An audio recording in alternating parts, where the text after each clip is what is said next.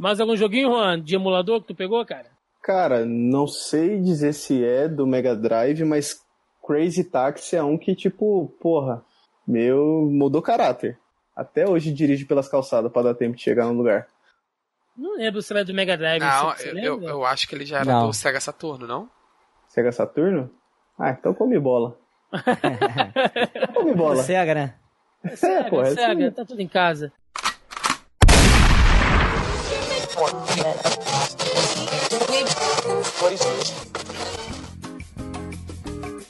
Você está ouvindo Zoneando, seu podcast de cultura pop, nerd e afins. Mega quer dizer muito. O 16 bits mais vendido do Brasil. Isso é Mega. Mais de 280 jogos lançados. Isso é Mega. Mega Drive.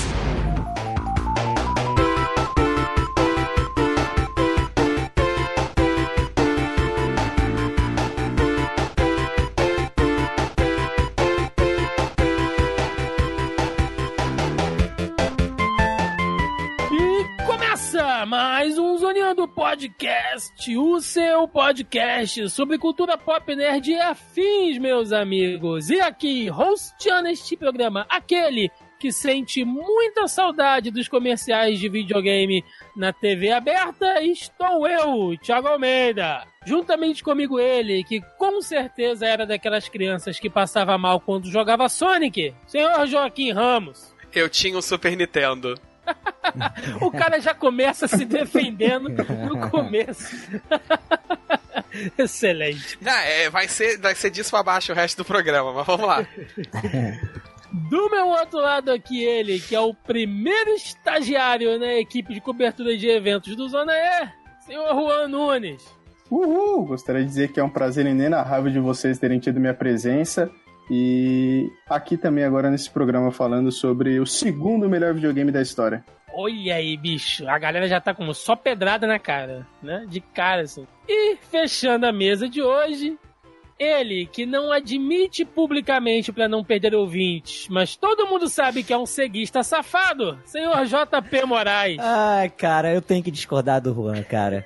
Infelizmente, porque o Mega Drive é o melhor console já feito em todos os tempos. Genesis does. É isso aí.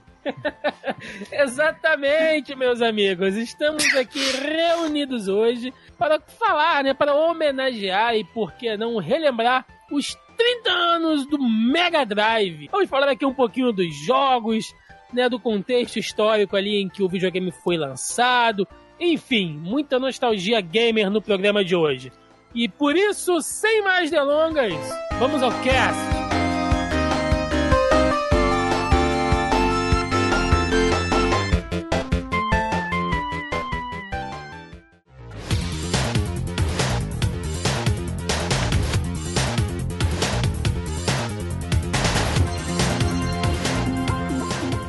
Fala muito de videogame, quer dizer, não aqui no podcast, mas entre a gente, a gente fala muito sobre videogame. E o que na época era coisa de criança, né, cara, sempre foi um mercado, né? Mas só hoje a gente tem uma, uma noção melhor sobre o que é o mercado de videogames, a quantidade de grana, né, de recursos que isso move, de gente que trabalha com isso. Desde a época, né, lá das primeiras gerações, aconteceram muitas coisas e a gente percebe que tudo é uma evolução, né, cara? Então, acho legal a gente começar. Antes de falar diretamente do Mega Drive, a gente tem que puxar algumas coisinhas aqui.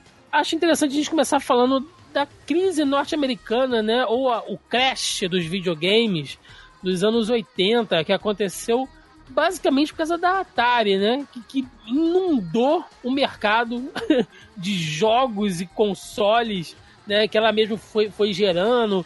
Foi uma atrapalhada danada nisso. Basicamente, muita gente quebrou nessa época aí, né, o JP? Exatamente, Tiagão. É, era uma época que não se tinha muito controle é, de qualidade sobre o que era produzido, lançado no Atari, então corria o risco de você comprar um cartucho lá e o cartucho ser uma porcaria. Até casos de jogos feitos pela própria Atari, né, que deveria se preocupar com isso. E lançou o próprio, que é considerado o que fechou o caixão, né? Lá no Crash, que foi o, ET, que é um jogo terrível, um jogo que não funciona, quebrado demais. Tiveram outros também dessa época, Alien e, e tantos outros, né? Mas por um lado a Activision fazia um trabalho muito foda, é, outras produtoras também não repetiam isso aí, né? Activision que foi criada por uma galera que saiu da Atari, né? Sim, Se não sim. me engano. Então, é- era uma época sem lei pra caramba. E esse negócio de jogo é, é interessante. Joaquim, quantos jogos você foi enganado pela capa? No Atari, principalmente. Cara, acho que nenhum, nenhum correspondia à capa, né, cara? Todos. To- é, a capa era tipo um, um pôster de, de power metal.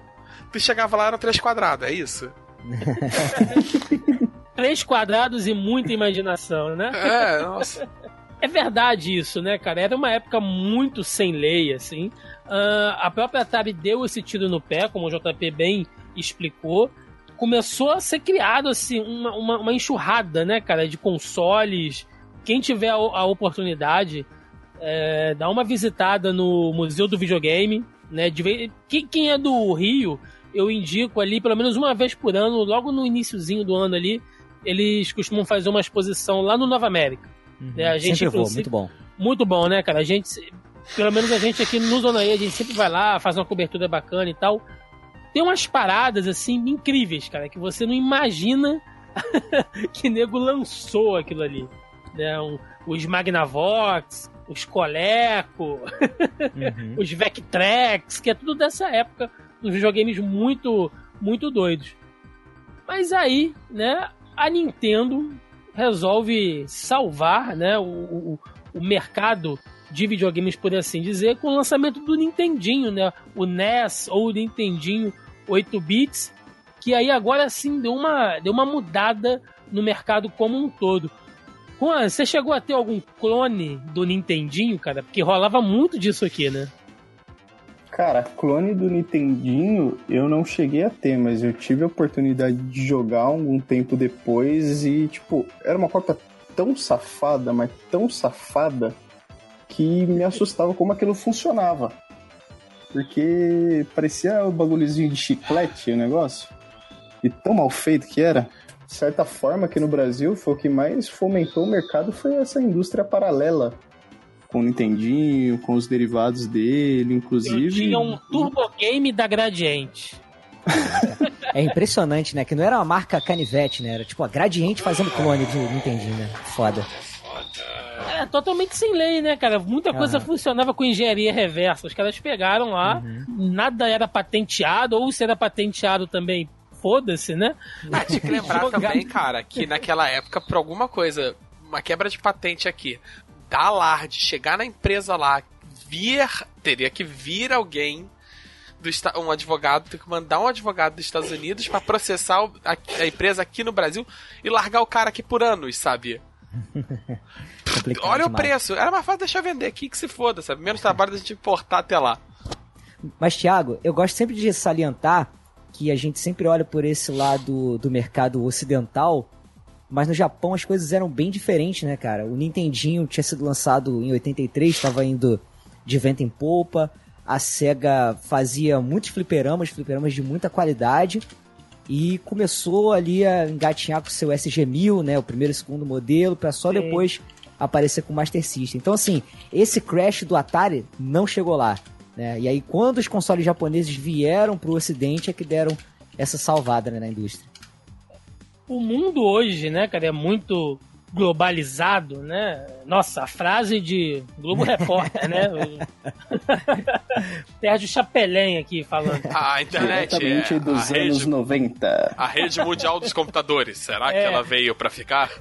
Exatamente. Mas é pura verdade, né, cara? Hoje a gente consegue falar ah, o mercado de games, e aí você tem um- uma.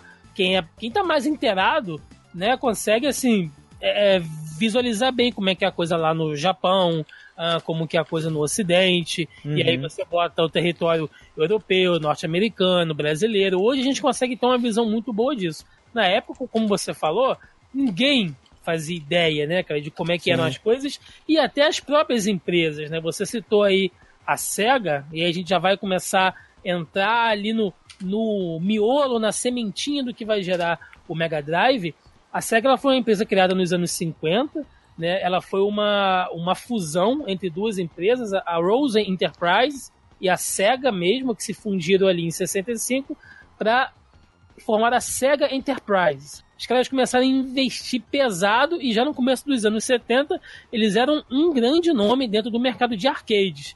Né? Lembrando que os arcades ou os fliperamas são fortes no Japão até hoje, cara. Isso Uhum. morreu muito por aqui.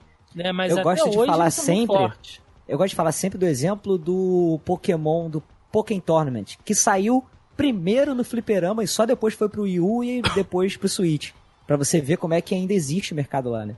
Tekken, Street Fighter, né, cara? Muitos jogos são, eram lançados primeiro nos arcades para depois sair. Então é, é, é um mercado que é muito forte nisso. E a SEGA já era conhecida, né, por, por, por fazer jogos. E aí ela começou a se envolver no mercado ali de, de consoles. Ela, ela resolveu fabricar o seu próprio console. Começou ali com, com o seu SG-1000, como você falou. Ah, depois veio, acho que o Personal Arcade, né, se eu não me engano. Até que, né, em 1985, no Japão, e mais tarde em 86 ali pelo resto do mundo, a SEGA lançou o seu Master System, que era um videogame para combater diretamente, né, para entrar disputando o mercado com o Nintendinho, né, que já estava bem é, é, bem conceituado nessa época aí. Tem muita gente, pelo menos eu conheço muita gente que o primeiro videogame mesmo assim comprado foi o Master System, cara. Meu caso. Meu caso foi Master. Lá no Japão, eles lançaram um modelo do SG-1000, lançaram um segundo modelo dele um pouquinho melhorado, com chip FM e outras coisas, e aí depois lançaram o tal do Mark III, que quando veio pro ocidente, eles deram uma mudada no visual e mudaram o nome para Master System, e foi o que a gente recebeu aqui, né? Mas é o que você falou, cara, tipo assim, 1985 é o ano que saiu o Super Mario Bros. pro, pro Nintendinho, entendeu? Pra você ver como é que é, já estava caminhando a Nintendo naquela hora. Precisava realmente de um concorrente. Assim, digo em altura na questão de hardware, né? Porque a gente sabe que é, a- o Nintendinho, a Nintendo fechou muito ali com as third parties e não deixou muito as outras empresas trabalharem, né? A SEGA teve que meter a cara e fazer seus próprios títulos. Mas ela veio realmente para concorrer, Master System com o Nintendinho. Eu cheguei a jogar Master System na casa de amigos meus, mas assim, muito pouco. Você chegou a jogar quando já era velho, né? É, eu cheguei. É, eu, todos os videogames, né, cara? Porra, eu fui ter. É, é, eu fui ter o Super Nintendo, já tava quase. Já tinha saído o PS1. Ah, mas não é tão longe assim do- É. do- do- dos NES. PS1 é o quê? 9.5, né? É, É. isso? 96. Eu fui ter, eu fui ter, eu fui ter até o de 95. Aí, tava saindo Donkey Kong Country ainda, tá, Ainda tava tava bom no do Super Nintendo, Tava é. um jogão monstro ainda. Ah, o meu, o meu Super Nintendo veio com o Donkey Kong Country 1. Aí, viu? É, Pegou o lançamento do jogo, pô. Pra você Só- ver, né? Sony é, tá, tá tão bem a Mega Drive que a gente tá falando de Super Nintendo aqui. A gente, Não, a gente tá levantando a bola pra depois cortar, pô. É verdade. Não, mas E- o Master é muito pouco, cara. O Master é bem mais antigo do que eu. O meu, o meu primo tinha o Master System 3, olha aí, ó. E depois eu cheguei a jogar na casa de um, de um vizinho aquele Master System sem fio. Tinha um- Compact. Oxi. É, que tinha um Super antenão wireless. Uhum. Eu tenho ele aqui também. 8 quilos, né, cara? Mas ele tinha a vantagem de ter o botão de pause na tua mão, né? Você não tem que levantar Oh, pra apertar o pause no console. Caralho, vocês têm noção disso? Que o cara tinha que levantar pra poder pausar, cara? É É um... louco, né? Não, você tinha que levantar pra ir lá e ligar o videogame, né, cara? Onde já se viu isso, cara? Que absurdo levantar pra ligar o videogame. Que trocar Sem o é jogo. essa? Sem ter que atualizar nada, né? Caraca, mano. Na época não existia nuvem, não? E foi exatamente isso, né, cara, que o JP falou. O Master System ele chegou com um hardware, né, é, bem superior ao, ao do NES, né? Ah, ele trabalhava melhor ali as cores, o som. ah, ele tinha outras versões ali de, de controle. Ele chegou com seus próprios periféricos também. Não era o Master System que tinha a pistolazinha Não, ele tinha a Light Phaser. E tinha o design é, inspirado na pistola Zillion, que era um brinquedo da SEGA também. Eles não chamavam de Zillion a pistola também, não? Não, Zillion é, era um brinquedo tipo Laser Shot. Até foi o primeiro produto que a Tectoy lançou da SEGA aqui no Brasil, trouxe um anime também pra promover e tal. É, eu achei É. que tivesse visto junto com o Master o System. anime foi um puta sucesso, né, cara? Aham. Por causa do. do. do, do, do videogame, né? Um meio que retroalimentou o outro, assim. Sim, sim, com Então certeza. foi, foi bem bacana, mas rolava isso, né? E eu acho que a coisa mais importante é que o cara fez um sequestro uma vez usando uma Light Phaser. Ó, Caraca. É verdade, essa história. Ah, porque brasileiro é um gênio pra tudo, né? Imagina, ele vai pegar aquela pistolinha ali do videogame e vai pensar: o que, que eu posso fazer com isso? Posso fazer algo legal, tipo me divertir, Olha, ou posso cometer crimes? Então, assim, a Nintendo, né, tinha aí dois, três anos de vantagem no mercado, tinha uma base instalada forte, tinha confiança do mercado japonês e já estava fechado ali com a maioria das empresas, né, que produziam os, os games, a própria Konami, né, cara, já estava fazendo games ali fechadinhos para Konami, o- Capcom. do Nintendinho, Capcom.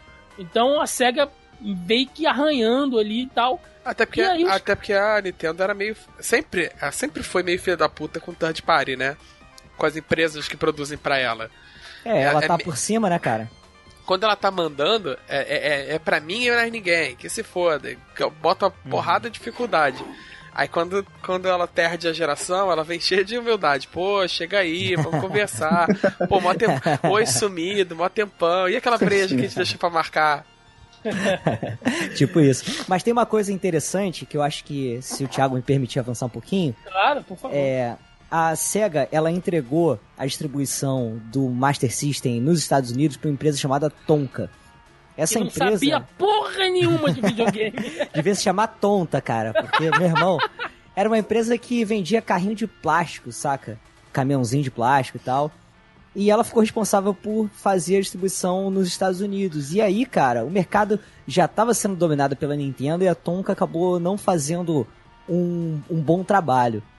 E aí, cara, pô, como que você vai disputar com o Nintendinho se já é uma guerra perdida? Né? Acho que esse é o passo principal, é, a principal sacada que eles tiveram de falar assim, cara, essa guerra tá perdida, então vamos passar pro próximo console porque aqui já não dá mais, vamos mudar a proposta e vamos começar de novo, entendeu?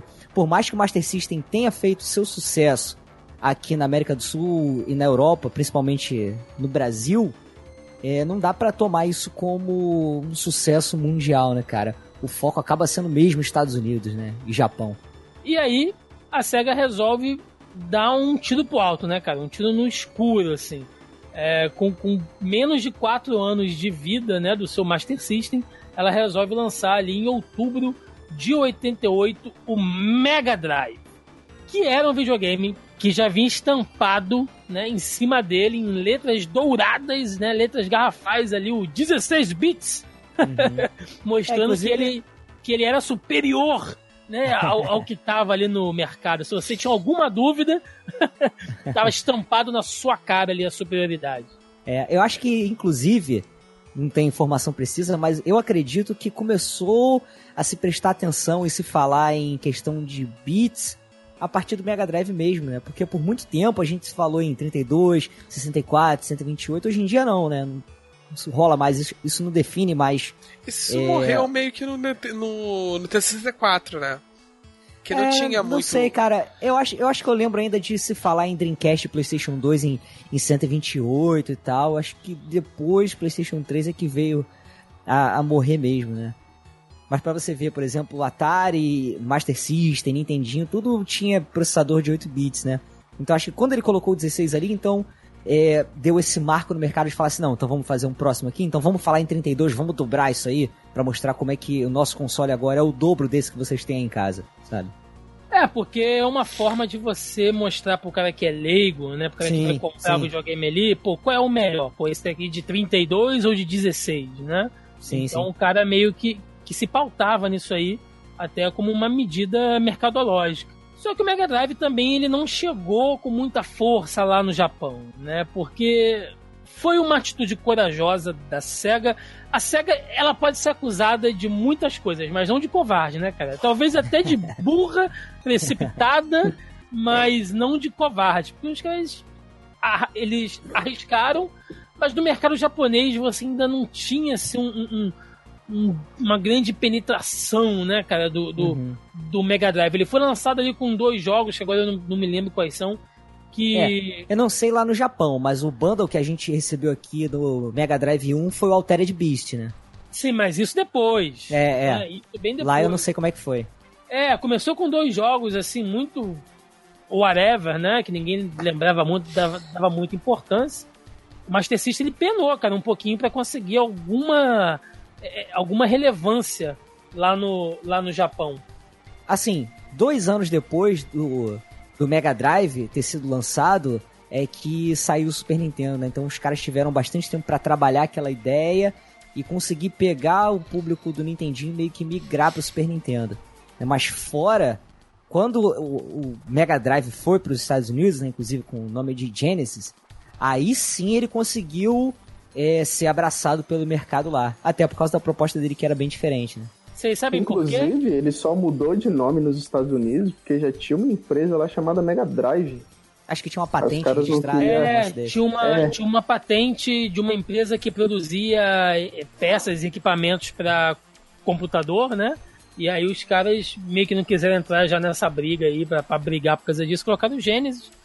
Que de certa forma, assim, se eles queriam fazer um, um novo início, né, de uma nova era, por que eu não usar Gênesis? Eu acho um pouco presunçoso você usar um livro da Bíblia no nome do videogame. ah, eu nunca achei maneiro esse nome lá nos Estados Unidos, não, cara. Eu acho é Mega Drive muito né? maneiro. É uhum. muito merda. Ah, é muito eu merda. sempre achei presunçoso um livro da Bíblia usar o nome de um videogame. Quanto a isso. Ai. ah, perdemos o ouvinte evangélico agora. Peço perdão pelo vacilo. É, agora, uma coisa que a gente tem que lembrar, né, que a gente tá falando ali da questão dos 32 bits e tal, mas teve o PC Engine, né, que antes do Mega Drive ele já tinha essa, esse, esse essa questão de trabalhar com processamento de 32 bits, uhum. mas ele também é ele, ele enfrentou as mesmas dificuldades que, que a SEGA, né, cara, pra se estabelecer e não tinha uma base tão forte assim. Senão provavelmente a história teria sido outra. Sim, sim. É, e o PC Engine, ele era um monstrinho, ele rodava umas coisas assim nos gráficos bem absurdos para sua época. Inclusive tem um, um jogo de Dragon Ball Z que é muito maneiro nele, conta a história assim com abertura recriada, com o som da abertura Xala Rede Xalá, e tipo assim, console de, cara, acho que 80 e pouco, né? Não chega a ser nem anos 90 também, o PC Engine, acho que é sim, antes sim. Do, do Mega Drive. É, é muito foda. Aí. Mas, cara, eu acho que ainda tem o lance de, do PC Engine usar uma, uma gambiarrazinha de não ser um processador 16, ser 2 de 8. Tem, tem uma, um, uma briga aí nessa história.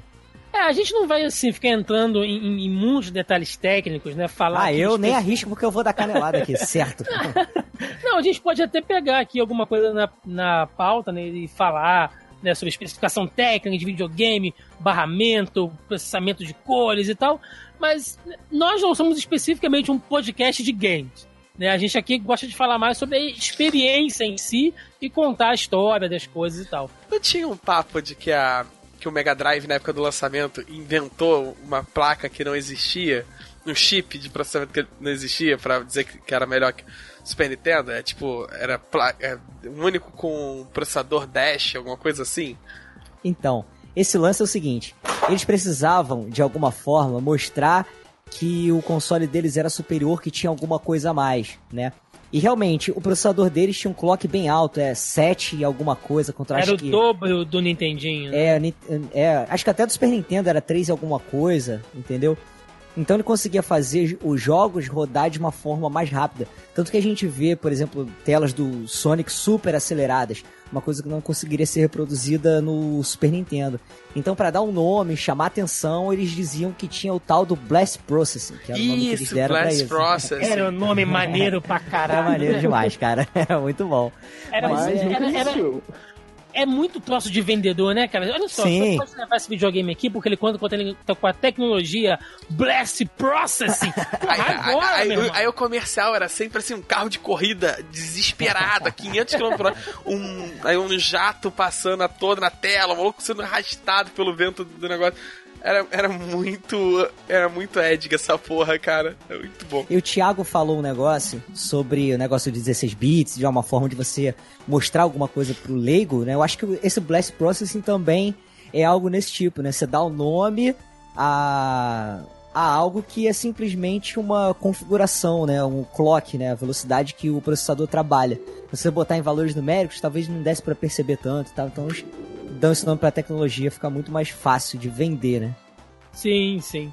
E o Mega Drive, tecnologicamente falando, ele tinha uma outra vantagem que, como a gente citou antes, né, que a Sega era muito forte no mercado de arcades, ela usou a, mesma placa, né, com a, com a tecnologia semelhante, a placa que eles usavam nos seus arcades, dentro do Mega Drive. Ou seja, você conseguia fazer portes basicamente perfeitos, né, do que você jogava lá no fliperama dentro da sua casa, que era o nosso sonho, né, cara? Todo moleque queria ver os jogos lá no fliperama, depois queria ter aquele jogo em casa ali. Uhum. O, o- tanto o Super A co- Nintendo quanto o, o Mega Drive, né? O, o Genesis, ele, eles se vendiam muito nessa. De, né, é, é o arcade na sua casa.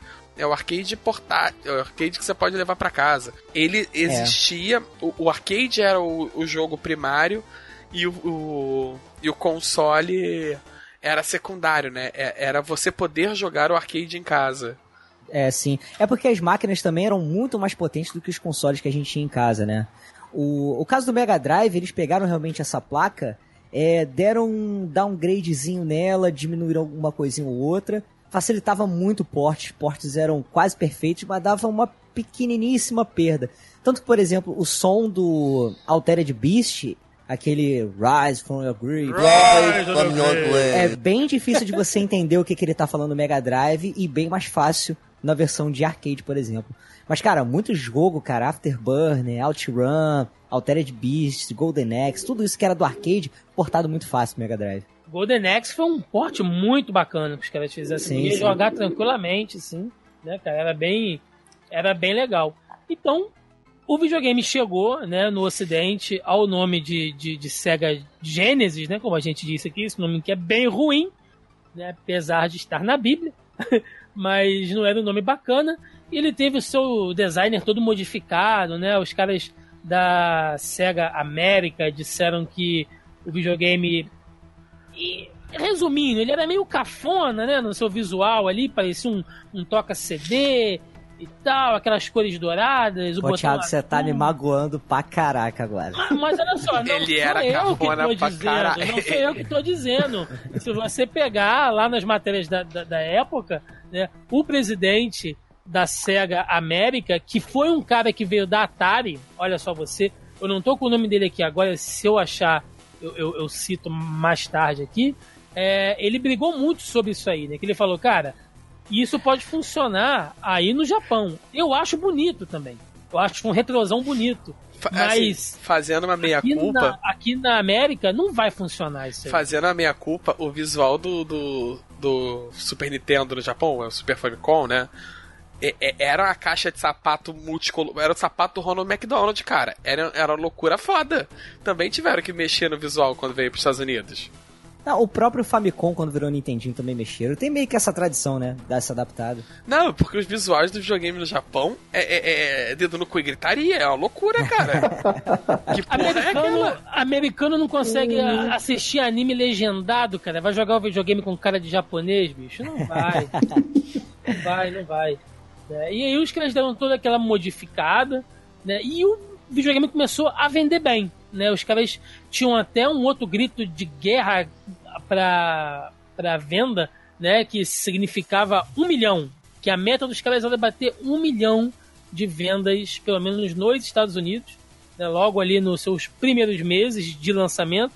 Meio que não aconteceu isso logo de cara, mas tanto nos Estados Unidos como na Europa, o videogame foi, foi bem aceito, né, cara? O videogame estava vendendo bem, só que no Japão a coisa ainda estava assim, né? Não estava não tava indo, né, cara? E quando você tá indo mal em casa, pega mal pra cacete, né? não é um negócio legal, assim. Ô, Thiago, só fazer um pequeno adendo que o modelo do Mega Drive, ele mudou a partir só do Mega Drive 2, né?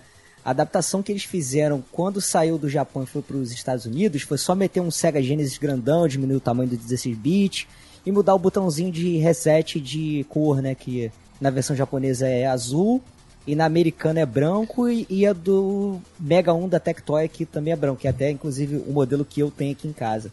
Mas só no Mega 2 que eles fizeram aquele mais quadradinho, mais moderno, modernoso. Sim, sim. E aí a, a SEGA começou a perceber que ela precisava de alguma coisa para impulsionar as vendas, né, cara? A gente precisa colocar alguma coisa aqui para ajudar a vender, né? A vender cada vez mais. E ela pensou, beleza, o que ajuda, o que é a cara da Nintendo? É o Mario? Então a gente precisa de um mascote, entendeu? De alguma coisa que faça a cabeça da molecada. A gente tentou ali com o Alex Kidd, né, cara? Mas ele parecia um, um, um Mario especial, né? Ele parecia um pebolim. Impossível. Ele parecia, Parecia um satanás pebolim. daquele jogo. Ele pare- Era um bonequinho de pebolim solto, cara. Era isso. Parecia Cara. o Mario do Teleton, não parecia ali? Caralho, que agressivo, Thiago.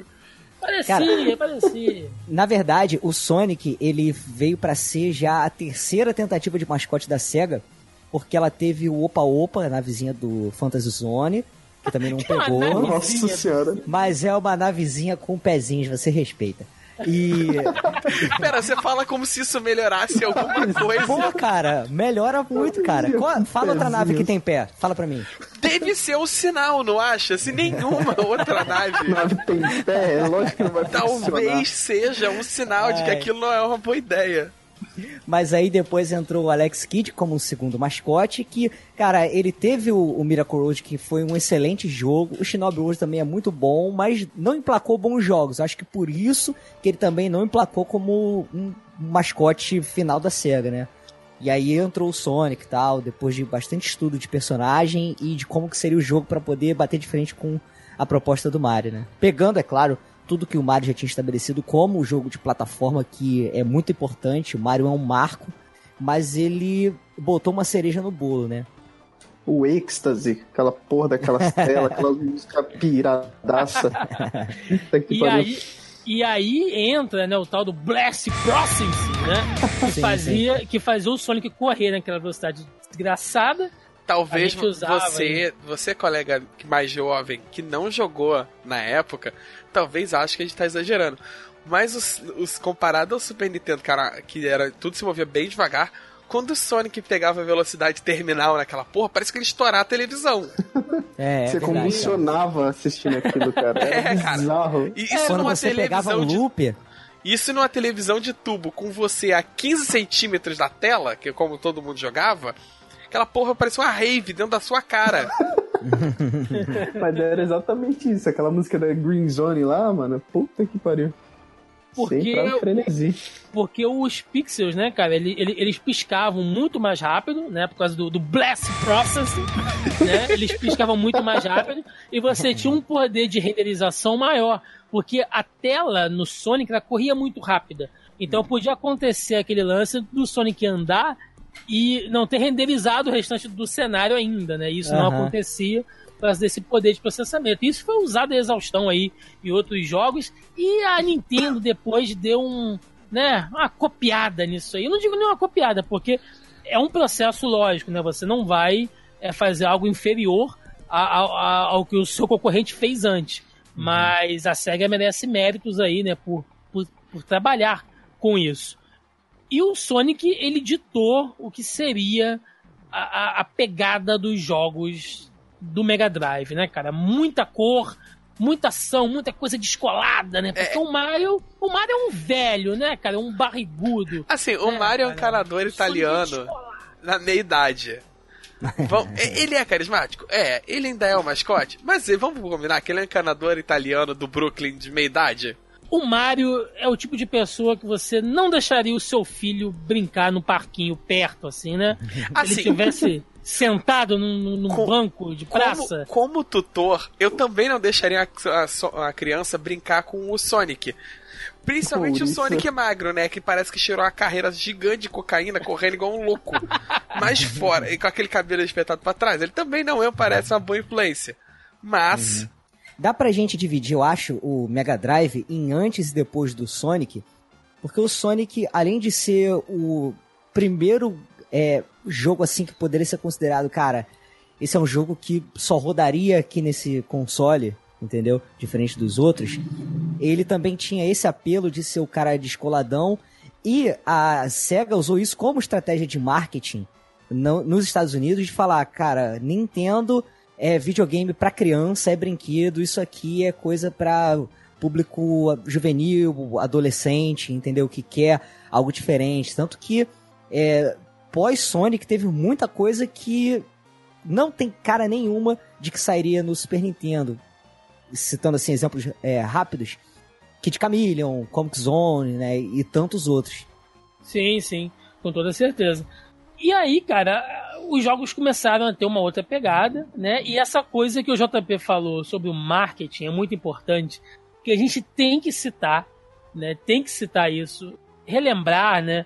Dizer, afirmar que o mercado americano de propaganda é agressivo, é agressivaço. Né? E aí começou umas campanhas malucas. A SEGA começou a fazer umas propagandas que, inclusive, é tá dentro da, do que o JP citou na abertura dele aí, né, cara? Que é o Nintendo né? Que a SEGA faz o que a Nintendo não faz. Os caras meteram o nome da Nintendo. numa zoada Cara, no meio da propaganda. Tinha comercial que o cara mostrava o jogos da Nintendo rodando e tal, e só faltava botar uma criança fazendo xixi em cima do console da Nintendo, cara. Era, tava nesse nível a propaganda. tinha um comercial que mostrava quebrando um Super Nintendo? Cara, esse eu não conheço. Cara, É, se, é, eu, era não, tipo eu assim, não duvido. Mas eu não duvido não, cara. Eu não Eu duvido, não. Eu não lembro, eu não tenho certeza, mas era alguma coisa assim, tipo, rodava um, um jogo, aí começava a rodar muito rápido, aí o Super Nintendo explodia. Aí depois mostrava o jogo rodando na boa no, no Mega Drive, sabe? Era alguma parada assim. Posso estar viajando, mas eu lembro de uma parada dessa. Se não estiver viajando, a gente faz essa propaganda e coloca na internet. Outra coisa que a gente pode falar também, que foi, assim, precisa ter, né, cara? Essa época toda. Hoje em dia, acho que a partir da sétima geração isso meio que acabou. Né? Mas a- até então, é, os videogames traziam aí um monte de periférico maluco, um monte de troço maluco, né, cara? Pra ser usado ali pra, em jogos e tal. Ah, a gente pode citar, já começando pelo próprio controle, né? Pelo joystick do Mega Drive, que ele já veio ali na super inovação de ter mais um botão do que o do, o do Nintendinho. Ou não, né, cara? Porque ele não tem o Select. É, ele não tem um select um botão, mas tem um botão C. Mas o botão de ação, né? Exatamente. E aí, mais tarde, o famigerado controle de seis botões, né? Cujo responsável da sua criação foi Street Fighter. Né? Street Exatamente. Fighter pediu ali né, que, que tivesse um, um, um controle próprio pra, pra você jogar, porque como é que você vai jogar com Street Fighter com controle de três botões, né, cara? Então, é até, até dá, né? O start muda se você tá se os botões são socos ou chute, mas é uma porcaria, cara. O- Eu acho, o- eu acho legal que o JP ele tenta justificar. Tentou Não, porque, justificar cara, A navezinha com perna e agora o controle de três botões. Não, jogar dá, porque, por exemplo, se eles não permitissem que você jogasse com o controle de três botões, quem não te fosse comprar o controle novo não poderia jogar. Então, os caras não poderiam deixar Eu de... acho digno, eu acho digno, eu acho certo. Mas é verdade, cara, o controle de seis botões foi por causa do Street Fighter e é um controle maravilhoso, cara, um dos melhores controles já feitos. Tá, não- tá forçando a amizade. Não tô, cara, não tô, não tô, não tô, não tô, não tô. Você tem só, só segurando um pra você sentir. Que frase, hein? Ele che- chega a pulsar na tua mão, né? Pô, ele é muito macio, cara, muito bom, é muito bom, cara. Melhor que ele, só o controle do Sega Saturn, né? E depois É, também é muito bom, cara. Olha que ceguista safado, é assim que a gente pega. Não, cara, o, o do Sega Saturn, o, o controle japonês é inacreditável. É excelente. Ok, É, esse eu não conheço realmente. Eu não vou, eu não vou nem zoar porque eu não conheço. Aí começou a aparecer outras coisas, né, cara? Você tinha aquela pistola de, de, de luz, né? A Menacer, se eu não me engano. Você tinha aquele Power Base Converter, né? Ou o Sega Mega Adapter, que permitia você usar os cartuchos de Master System. Você tinha um lance que era tipo um. Que, que é o, sei lá, o bisavô, né, cara? Dos tapetinhos de dança.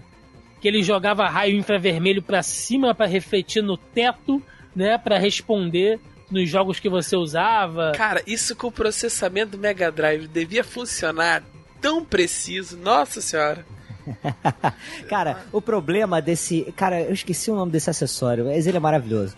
Porque você pensa que você vai entrar nele e você vai dar soco e chute, ele vai responder, mas não, você na verdade tinha que colocar o, a mão, o pé em cima de determinada parte para ele responder lá, né, cara? Era uma porcaria. Cara, como você vai apertar para frente, para trás ou dar um Hadouken, né, com esse tipo de sensor? É bizarro, cara, bizarro. Tem tipo uma convulsão, né, cara, dentro do é, negócio é. pra poder fazer um, um movimento, assim. E teve nego que zerou Kid Camaleão jogando nessa porra. Ah, não, para, não dá. Cara, é olha, sério, se, vaga, se, Vagabundo de, de venceu é, Dark Souls, do, Dark Souls no, de, com a primeira espada no, no, na guitarra de Guitar Hero, eu acredito em qualquer coisa. Asiático, bicho. Asiático pode tudo. Entendeu? Caraca. Cara tem, o cara tem bônus racial, porra. Aí não tem como. O cara tem bônus racial. Ó, Sega Activator, o nome do acessório. Isso, isso. Ele era tipo um octágono no chão, né? Que você colocava isso, com, isso. com as luzes e tal. Era muito doido aquilo ali. Doido e aí, mais tarde, a gente teve um acessório também, que aí a gente já tá indo bem à frente, né? Mas já que a gente tá falando sobre os periféricos, que foi o 32X. Exato. Né, que é aquele, aquele suportezinho que você colocava em cima do Mega Drive para permitir os jogos de 32X ali, do, do, uhum. Sega, do, do, Sega CD, não é isso? Sim, sim. Na verdade, é o 32X ele é um addon que a proposta dele é a seguinte. É, o Super Nintendo é conhecido por alguns cartuchos ter chips dentro dele, né? Sim. Por exemplo, o chip FX e tal, do F0. É, então, Aquele assim. outro lá do Donkey Kong, né? Que permitia aquele sim, 3D e tal. Então o que acontece? Isso encarecia o cartucho. Então qual foi a ideia da SEGA? Ao invés de eu colocar esse custo em cada cartucho que a pessoa adquirir, eu vou colocar aqui um acessório que vai ser um add-on e o processamento novo, né, de 32 bits vai ser feito a partir do, da combinação do console que a pessoa já tem com o add-on, né? E aí permitiu você ter, por exemplo, jogos como o Star Wars Arcade, aquele de, de nave que é muito maneiro, cara. Você não acredita que o jogo tá rodando no Mega Drive. Muito bom, sabe? É, foi uma forma de baratear. Se deu certo ou não, aí já é outra história, entendeu? Porque, na verdade, a gente fala mais um pouquinho sobre isso no final do cast, eu acho. E ele permitia também aqueles jogos com aqueles filmezinhos, né? Que... Então, isso daí já é uma coisa do Sega CD, que é outro addon. Né? O, o Mega Drive ele vinha com uma porta de expansão lateral que você usa para encaixar o, o Sega CD ou o Mega CD, dependendo da região, né? Tem aquele modelo que vai embaixo dele que tem a gavetinha e tem o modelo lateral da tampinha que abre tipo o Discman. E aí permitia que os jogos tivessem uma qualidade melhor de, de sprites, é, uma música melhor, até pela qualidade de armazenamento, né?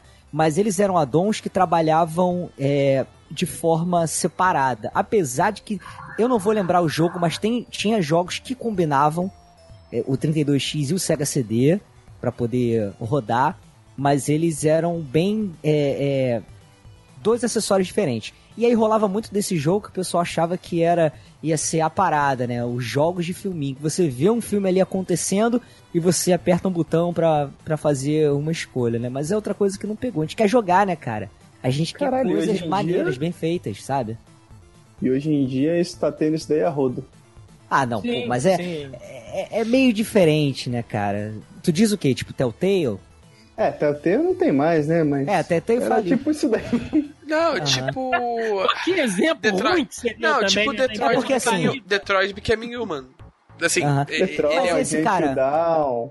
É, mas esses jogos aí, cara, eu acho que eles são mais filhos de dos Metal Adventure Gear. Games do que propriamente de. Porque são jogos de você tomar escolhas e decisões, né? Esse FMV era, era realmente. Cara, muito safado, muito precário. Não tinha jogo, entendeu? Isso que era Mas o, a gente problema. adorava, né, cara? Eu. É. Eu lembro que eu jogava o Sibéria pra Uhum. computador, cara. Tinha uns FMV, a voz da mulherzinha falando igual um robô. Porra, eu viajava naquilo ali. Mas só pra vocês terem ideia, tem um jogo que é muito criticado, mas que eu gosto de usar muito como exemplo, que é o Sonic CD, que ele foi um jogo que ele deveria ter saído ali, e era para ter saído realmente, logo depois do Sonic 1, mas ele saiu depois do Sonic 2, então ele tem uma, uma aparência assim de que ele tá meio mal feito, mas, cara, colocando ele na timeline certa, ele é um jogo legal. E ele trabalhava com diversos recursos que você não conseguiria fazer realmente no Mega Drive. Qualidade melhor de sprite, fases gigantes, animações, inclusive abertura com desenho animado e tocando aquela música, né, famosa do Sonic Boom, Sonic Boom, que é muito bacana. A gente pode citar também, não é bem um acessório, né, cara? Ele já chegou ali em 95, bem mais tarde, e foi vendido por um curto período de tempo, que foi o Nomad, né? Que era o Mega Drive portátil, vamos colocar assim. Parecia um radinho FM com uma telinha de LCD, né? Vamos ser sinceros, era o, a continuação do Game Gear, né? Sim, Apesar pra de. o mercado de portátil que a Nintendo também dominava e domina até hoje. né? Sim, sim. É, o Nomad, assim, eu brinquei com o negócio do Game Gear, mas o Game Gear, ele tinha jogos diferentes. Era fácil portar pro Master System, mas ele era diferente. O Nomad não, era pra rodar exatamente o mesmo jogo do Mega Drive, inclusive com o próprio cartucho do Mega Drive, sem adaptador nem nada, coisa que era necessário no Game Gear pra rodar Master System. Mas foi um acessório, cara, que eu fui conhecer depois de velho, porque na minha época de moleque, cara, nunca vi isso na minha frente. Cara, acho que a maioria desses acessórios nem chegaram no Brasil. Não, eu- tu diz o quê? Os addons, esse tipo de coisa? É, essas tralhas todas aí pra Não, poder não, 30 botar no videogame. Não, o 30 o 32X e Sega CD tinha bastante. A Tectoy fez o cara. Uma coisa que a gente não pode é, reclamar é da Tectoy, porque o que saía em questão de Sega eles traziam, cara. É, até jogo saía antes aqui do que no mercado americano, por exemplo, entendeu? Então, 32X, Sega CD, tudo saía. A gente vai falar deles já já. Bom, e aí, né, finalmente, em 1990, depois de chupinhar, torcer, esgotar até o talo o seu Nintendinho, a Nintendo lança ali o Super Nintendo Entertainment System, né, cara, o SNES. Um dos melhores videogames da história, podemos dizer assim, sem ser muito partidário, né, mas Apesar de ser um fato. apesar de ser verdade. E aí a briga começou, né? Começou com todo esse marketing agressivo que a gente citou aqui, né? E aí a SEGA começou a apanhar de novo. Né? Eles estavam indo muito bem lá no mercado. Nos primeiros anos ali, né, nos dois, três anos de lançamento do Super Nintendo, a coisa começou a ser bem disputada, mas depois a SEGA voltou a apanhar, a perder muito espaço ali de mercado. A Nintendo lançando jogos exclusivos, de novo, né, cara, aquela coisa lá com as third parties. Cara, A SEGA com essas decisões erradas, né, cara, de periféricos e lançamentos malucos. Cara, é. Na verdade, assim, pra gente poder analisar esse fenômeno, é. O que acontece? Quando saiu o Super Nintendo, a SEGA entrou primeiro no mercado americano e tal, mas depois, quando tava nessa guerra de Nintendo, não sei o quê, eles estavam 50% do mercado pra cada uma. Tava realmente uma guerra de igual pra igual.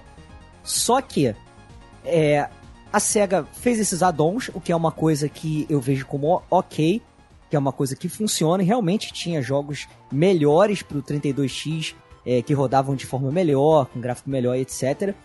Só que a SEGA lançou em 1994, precocemente, o Sega Saturn, já com medo do próximo console que apareceria no mercado, que era o PlayStation. Então ela praticamente falou assim: olha só, a gente está matando o, o Mega Drive porque a gente vai começar a dar óleo só pro Sega Saturn. E aí que foi realmente a virada da Nintendo e ela passou a crescer no mercado americano e empurrar o, o Mega Drive mais pra trás, cara. Mas assim, se não fosse por isso, se a Sega segurasse um pouco mais, eu acredito que essa guerra ficaria, se estenderia é, até alguns anos aí à frente ainda. O que foi, mais uma vez, assim, aquele, aquele tiro no escuro, né? E, a- e voltando no que a gente já citou aqui, que fica entre a coragem, né, cara, e, e a burrice, sei lá. Cara, Porque- eu acho que nesse caso foi burrice. A SEGA, ela, ela, ela fez com o Mega Drive o que ela fez antes com o seu Master System, né, cara? Ela antecipou muito o lançamento. Né? Ela antecipou o Sega Saturn chegando ali no, ali no mercado e tecnicamente ela matou o seu 32X porque ninguém mais ia investir nisso. Né? O pessoal ia, ia esperar o Sega Saturn, porque ela fala ali do Sega CD e tal, e, e alguns meses depois anuncia o Sega Saturn, e aí? Né? Ela sim, tá sim. se boicotando ali. Cara, é, inclusive tinha muita empresa que já estava interessada, ia produzir jogos, por isso que os jogos de 32 é, X são bem limitados, são poucos, né? É, muitas empresas iam fazer e falaram assim, o que? Vocês vão abandonar o, o, console? Então, pô, vou cancelar aqui a, a produção, entendeu? É complicado, cara. O Sega Saturn, por exemplo, era um console que ia ser para rodar jogos é, em 2D, meio que a proposta do que estava fazendo já o Sega CD. E eles apressaram e começaram a colocar ali mais. mexer no hardware para rodar coisas em 3D. Então tu vê que até para programar pro Sega Saturn é bem complicado. Entendeu? Para você ver como é que é, uma série de decisões erradas pode ter resultado até no futuro de a SEGA não produzir mais console. Sim, sim. E aí a gente já começa a chegar no final da vida, né, do Mega Drive ali. Obviamente, a gente tem Mega Drive, principalmente aqui no Brasil, sendo vendido até hoje. Sim, Mas dentro da sua geração, né, que ele já começou a morrer ali pelos meados dos anos 90, ele já já estava praticamente encerrado ali qualquer tipo de produção e investimento maior em cima dele. E fica uma curiosidade, né?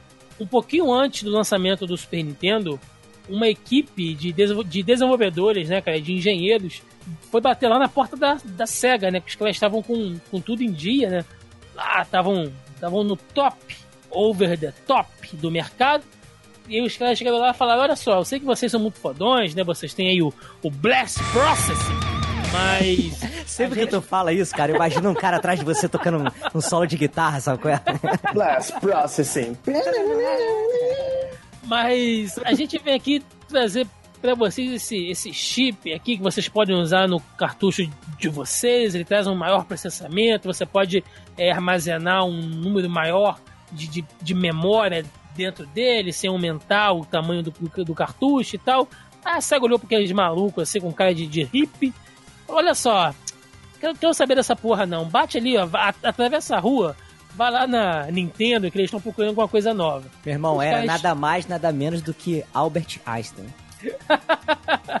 Os caras chegaram lá, bateram na porta, a Nintendo curtiu e falou assim: senta aqui que a gente vai aproveitar isso aí. E anos mais tarde nasceu os cartuchos de Nintendo 64. É foda, né, cara? Outra decisão errada da SEGA. Puta que pariu.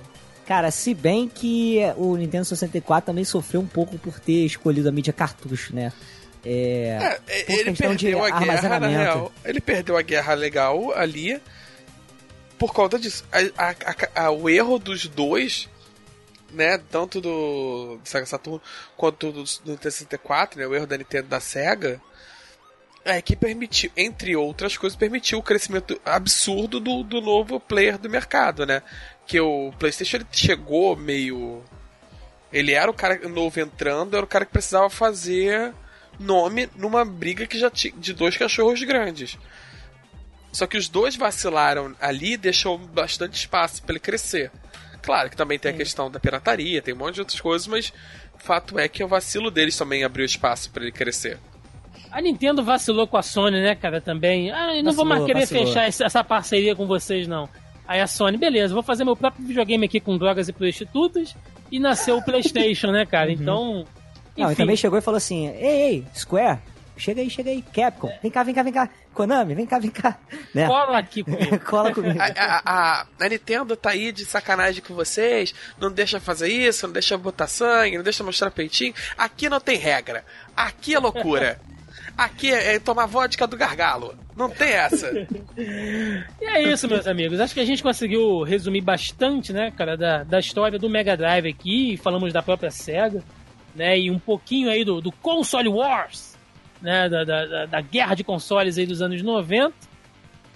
Chegou a hora de falar dos joguinhos. Vamos falar dos jogos do Mega Drive, mas antes de entrar nisso, temos que falar aqui e prestar toda a nossa homenagem a Tectoy, né, cara, que foi talvez uma das maiores, se não a maior, né, pelo menos em, em importância, né, em pioneirismo, né, empresa voltada pro ramo de games aqui no Brasil, cara.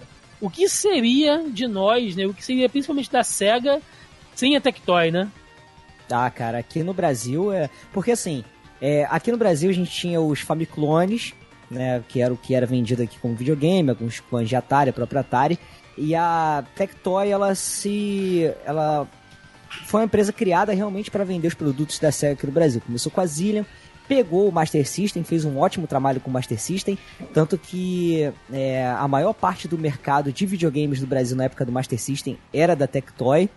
E foi muito fácil transferir esse público para o Mega Drive. A Playtronic, é, salvo engano, ela só veio a pegar os direitos e representar a Nintendo aqui no Brasil já era 93, cara, se não tiver errado. Então pra você ver como teve espaço pra Tectoy a SEGA crescer aqui no Brasil, né? E aí, cara, um trabalho excelente que a SEGA fez de trazer os addons, trazer os jogos, lançamento simultâneo, cuidado de adaptar os jogos, Phantasy Star traduzido, né, adaptações da Mônica que chegaram até o Turma da Drive Mônica também, e o Castelo entendeu? do Dragão. É, Caraca, a esse trilogia Mônica, né, que terminou no, no Mega Drive, né? Trilogia Mônica, olha aí, cara. É, rapaz, terminando aí. Inclusive é o cartucho que foi escolhido pra ser relançado, né, no novo Mega Drive. Então, é, a gente tem muito que agradecer realmente a Tectoy, cara.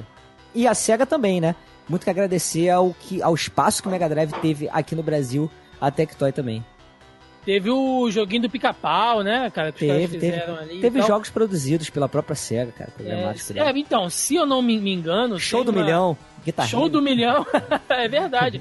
Se eu não me engano, tem uma lenda que a ideia pro Super Monaco GP nasceu na Tectoy. E a SEGA abraçou a ideia, né? Que é o jogo do Senna.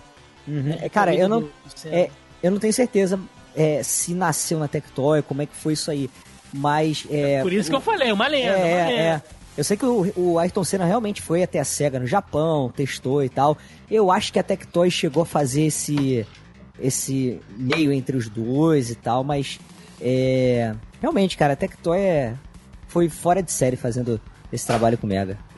Então é hora de falarmos aí dos joguinhos de Mega Drive, né? E aí eu vou, vou deixar cada um puxar aí, fazer uma, uma rodadinha aí de, de jogos que tenham jogado no Mega Drive. Não especificamente no Mega Drive, ele tá valendo emulação, né? Vamos falar de jogos agora, mas tem que ser do Mega Drive. É, Joaquim, o que, que você curtiu aí, cara, da, da, da biblioteca do Mega? Inclusive eu fiz chamado de Nintendista safado, eu vou fazer aqui.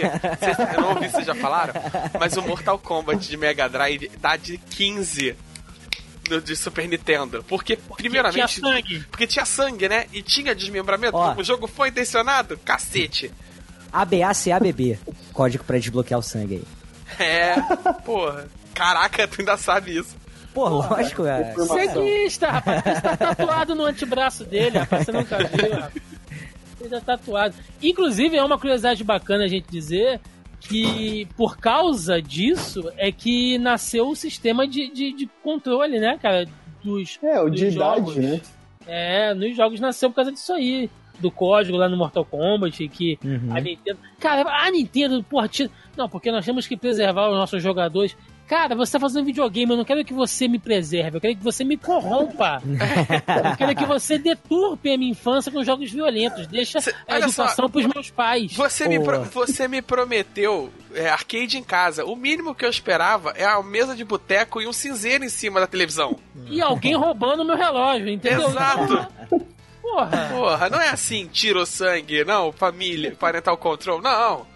Inclusive, Thiago, eu vi um vídeo muito foda que tinha até o, o Bruno Carvalho lá do 99 Vidas falando um pouco de como é, surgiu esse lance, falando de, de Mega Drive, cara. Não sei se você viu esse vídeo de um canal chamado Zona E.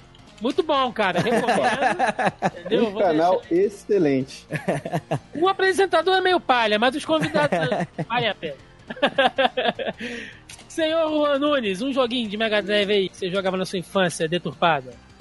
Cara, assim, eu só tive a chance de jogar assim, o Mega Drive depois de velho, mas antes de jogar ele, eu joguei muito emulador. Então o que eu mais gostava era o Kid Camaleão. Aquele jogo impossível, velho. Difícil demais, cara. Difícil, hein? Difícil, hein? Pariu, mano. Que tesão que dava quando chegava na fase do Jason, que não era bem o Jason. É, Mas o era o tan, tan, tan, tan, fazer aquela musiquinha assim, né? Caraca, porque, mano, tipo, o jogo ele era extremamente difícil, extremamente violento.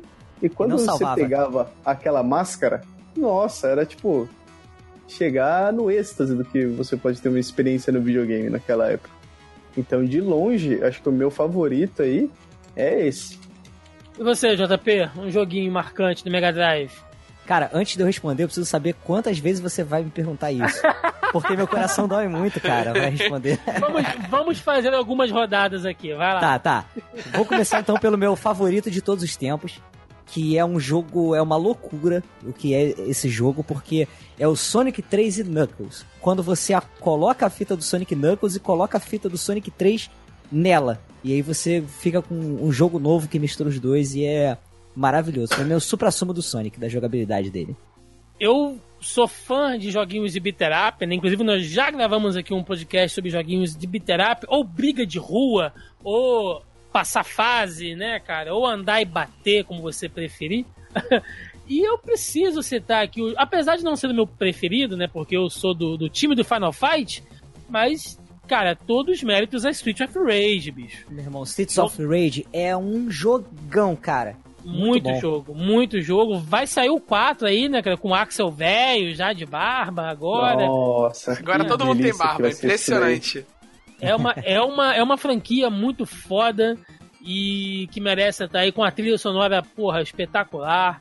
Sabe, jogaço. Todos os três jogos, cara. Street of Rage, jogaço. É. Thiago, se você me permitir, cara, é, o Streets of Rage, ele é a prova de que o Mega Drive, beleza que ele tenha um som um pouco inferior, mas é questão do cara saber trabalhar, porque a trilha sonora e a forma como o Yuzo Koshiro trabalhou a trilha sonora de Streets of Rage é inacreditável, cara. Cara, a trilha sonora do Street of Rage 1, ela, durante muito tempo, ela foi influência pra música eletrônica mesmo. Fora de É videogame. muito bom, cara.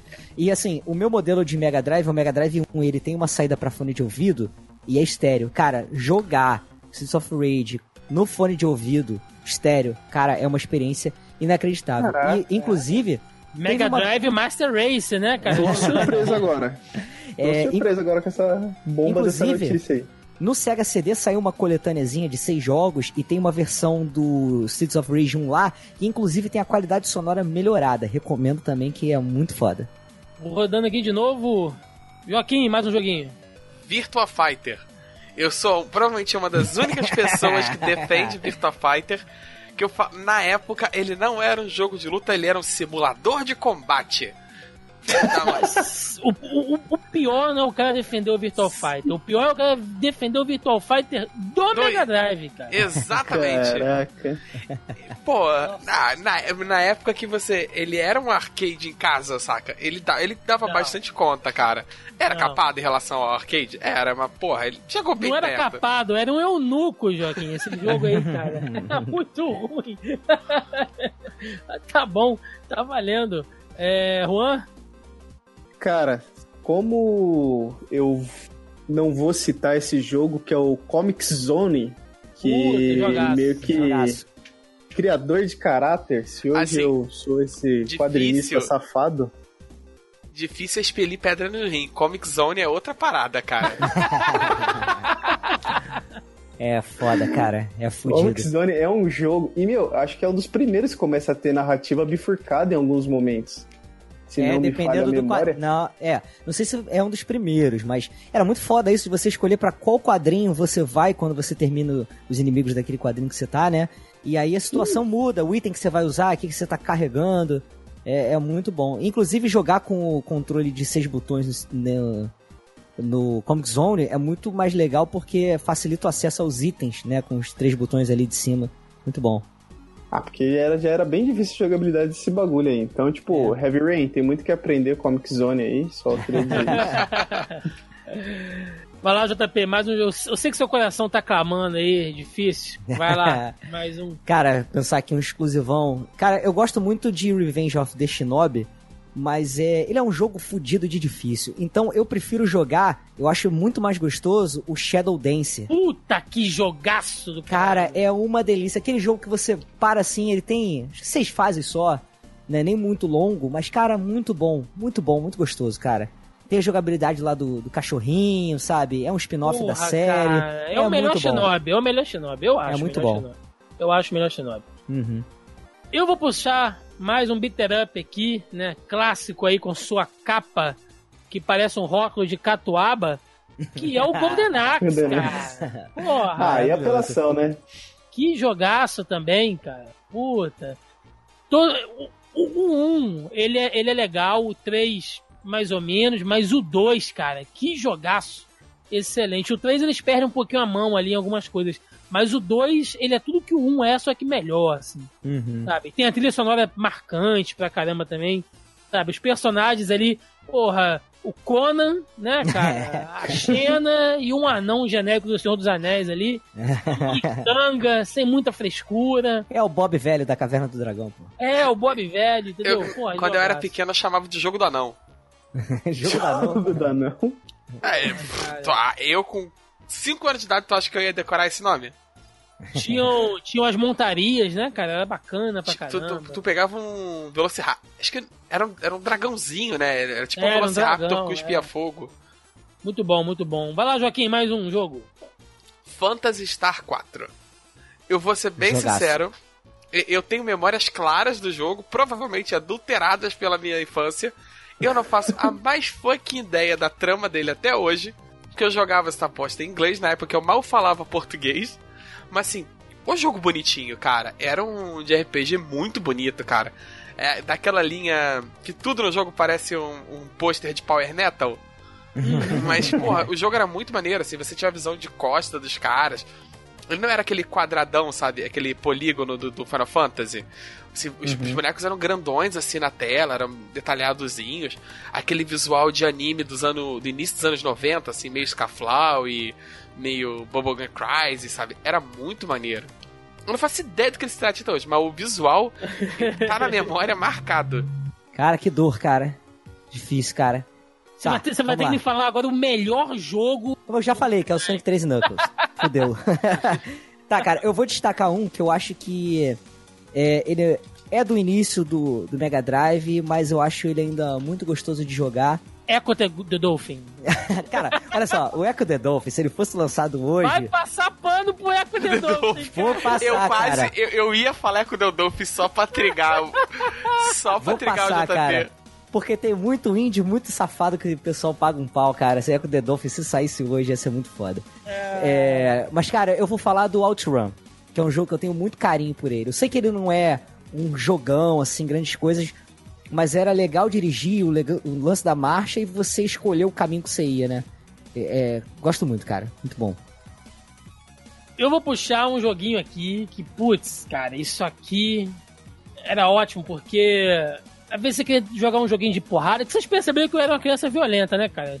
Nego jogando Sonic, né? Jogando RPG, eu só jogava Ah, briga de sério? rua, machadada, essas paradas. Você jura que você era uma criança violenta? Eu jamais teria Rapaz, se percebido. você não me falasse, Você cresceu e virou esse monge? Eu, eu jamais ia dizer que você era criança violenta.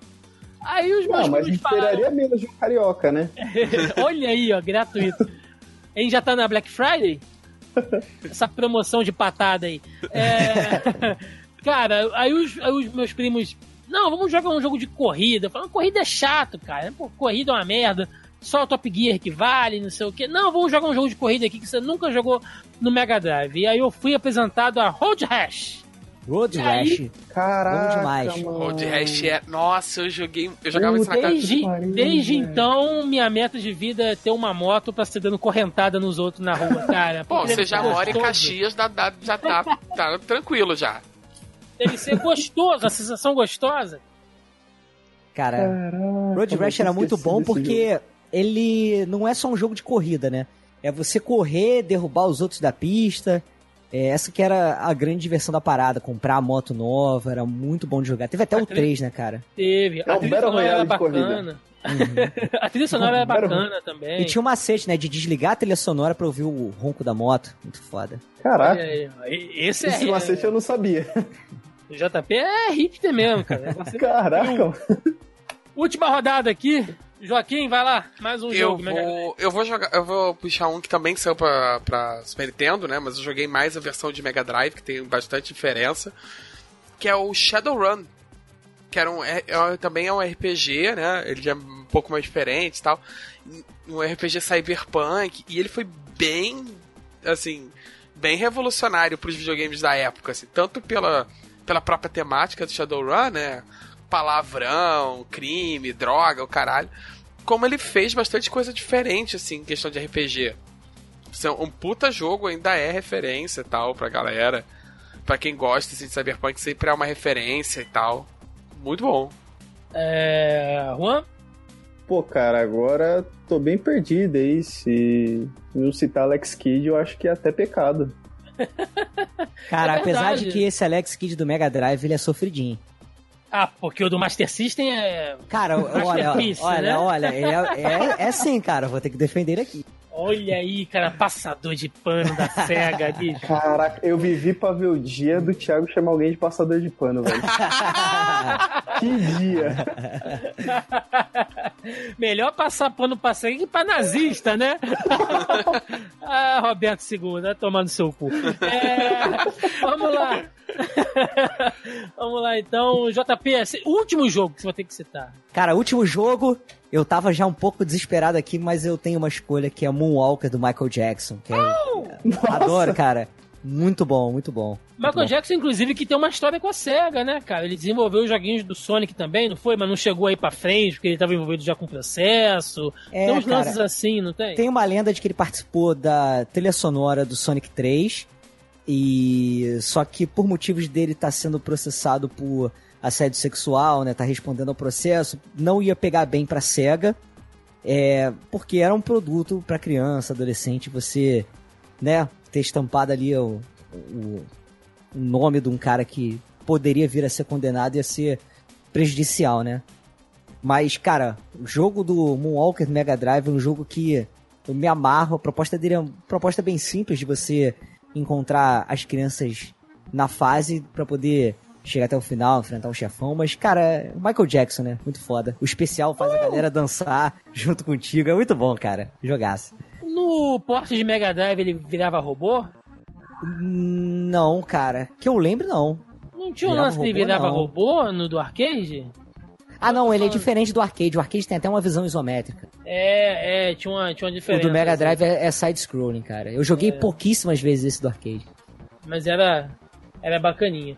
Bom, pra eu fechar, né, minha lista de, de joguinhos aqui, é, eu sou muito fã da franquia, que nós já falamos aqui também. Vou deixar link no post para quem quiser ouvir o nosso podcast especial sobre a franquia.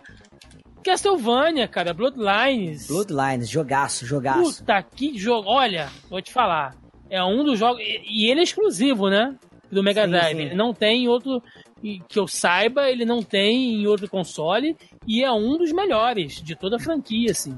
Muito Cara, jogar. eu não sei dizer ao certo se ele foi reaproveitado em alguma coisa, tipo o Drácula X Chronicles, que pega um monte de jogo e faz um emaranhado e, e se transforma num jogo só. Talvez ele possa estar dentro de algum outro jogo aí. Mas ele ser relançado, relançado não, ele é exclusivaço mesmo até hoje. do Mega Drive é um jogo bonito, cara. Tem ali uma, uma mecânica toda toda diferente pra, pra você jogar. Ele é bem diferente do que estava sendo apresentado nos, nos outros, né? Então, nossa, é um jogaço, cara. Recomendo muito aí pra quem quiser jogar Castlevania Bloodlines. E assim, Posso mandar um último, Thiago? vai lá, vai Lá lá. vem, ó, ó, ó. A, a, a saideira aí. ó. É, eu podia, eu podia mandar um Ristar só pela zoeira. Abraço, Caio Hansen. Mas eu vou mandar uma, uma série ainda que é o Mônica na, na Terra dos Monstros. Na o Wonder Boy, acho que o 3, né? Que é o Mônica na Terra dos Monstros. É confuso, acho que é 4, cara. É, o, é, Calma o- é, é um Monster. World 4. É tão confusa essa. É, franquia. enfim, um dos. é, é, que é uma skin em cima do, de do Wonder Boy. Vamos deixar o 4, provavelmente. Depois alguém me corrige nos comentários. É, que é uma skin e com os personagens da turma da Mônica, com um roteirozinho, tem uma historinha. Lógico, eles fazem várias concessões pra a história poder funcionar dos dois jeitos, mas é um jogo muito legalzinho. E na época, cara, pra gente, que não, não, não existia muito isso de porte, jogo produzido por desenvolvedor nacional, nada, né? Então, assim, ver uma parada nossa no videogame era muito maneiro. Ah, o que a Tectoy fazia era pirataria licenciada, né, cara? É, um hack oficial. o hack oficial. Mas Era um Joaquim, hack, né? Agressivamente falando, é um hack. Sim, É. sim, sim. É Wonder Boy e Monster World, achei aqui a- o nome certinho. E ele também tinha o mérito de traduzir todos os diálogos para português e adaptar a história também, né? É, ele- eles adaptam a, a história, né, os diálogos lá, pra poder Inclusive, fazer cara. sentido na turma da Mônica, né? Mas, mas, assim, fazia um sentido meia boca do caramba, mas fazia. Eu vou ter que te agradecer por você falar sobre esse jogo, porque eu queria destacar que em determinado ponto da história, o protagonista ganha uma fada, tá, Pra acompanhar ele, e uma ocarina que você toca pra abrir portas, etc. Então, um beijo aí pra vocês, um abraço. Olha ah, aí, olha cara, aí. Olha esse gratuito. shade, olha esse shade. Olha, Olha a. Black Friday aí, olha a Black Friday aí, gratuito pra cacete isso aí. Mas aí, pra ninguém ficar puto, né, cara, só fazendo menções honrosas aqui, porque não é um podcast sobre só jogos de Mega Drive, a gente só citou meio ampassant alguns jogos aqui, né? Então, vamos lá, cara. Teve também lá o Altered Beast, né? Que a galera jogou muito. Na, na minha cabeça, o jogo era muito maior, mas dá pra você virar ele em 20 minutos, né? é, muito tranquilinho. rápido. O Sonic Spinball, que é um Sonic esquecido, mas que era bem bacana de No- jogar. Eu joguei ele muito no emulador, muito. O Landstalker, que é o, o avô do Alundra, cara. Quem jogou Alundra, joga Landstalker, que é bem bacana. Ahn, Shining Force, também. PGzaço, lindo. PGzaço bacana demais também. O Ristar aí, que o Joaquim falou. Ahn, Gunstar Sonic- Heroes. Gunstar Gunstar Heroes. Heroes. Ó, Rocket Exato. Knight Adventures. É uma plataformazinha muito honesto. Sim, o Sparkster. Sparkster, é muito foda. Syndicate, Syndi- Olha, agora eu tô vendo. é, Esse eu não lembrei de cabeça, não. Eu tô vendo aqui a lista que eu joguei Syndicate de- no porte pra PC, tá? Mas assim, porra, é um jogaço Syndicate. Não sei como é que ele tava no Mega Drive, mas pô, jogaço. apesar do Aladdin do Super Nintendo morar no meu coração, eu tenho que reconhecer que o Aladdin do Mega Drive é muito bom, cara. Então, Pessoas sensatas, cara. Eu estou ofendidíssimo com essa declaração, mas tudo bem. não, cara, o, o do, o do Super Nintendo é um jogaço, mas o do Mega Drive, os caras, porra, tão de parabéns, né? Caraca. Caprichado. Pô, tem briga de espada, o cara fica, come on, come on, tu vai lá e dá porra, é muito foda. Não, toda a mecânica, todas as fases, ele é bem, ele é bem bacana. Uh, Toy Jam, Toy Jam, né, cara? Toe Jam. Toy Jam foi, foi bacana. É, eu não curtia muito, mas eu gostava de ficar ouvindo a musiquinha. Eu achava bacana.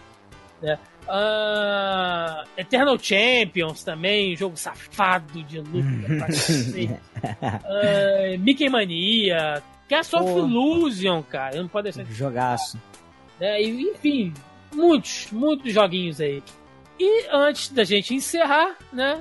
Preciso ir lá no nosso grupelho do Facebook. Se você está ouvindo esse podcast, nobre ouvinte, ainda não faz parte, nós temos um grupo lá no Facebook, só dos ouvintes aqui do Zoneando, onde toda semana eu jogo lá, faço o post da nossa pré-pauta, né? Trazendo o assunto da semana e a galera vai lá, comenta, deixa pergunta, comentário, xingamento, enfim. né? Este podcast também é feito com a colaboração de vocês.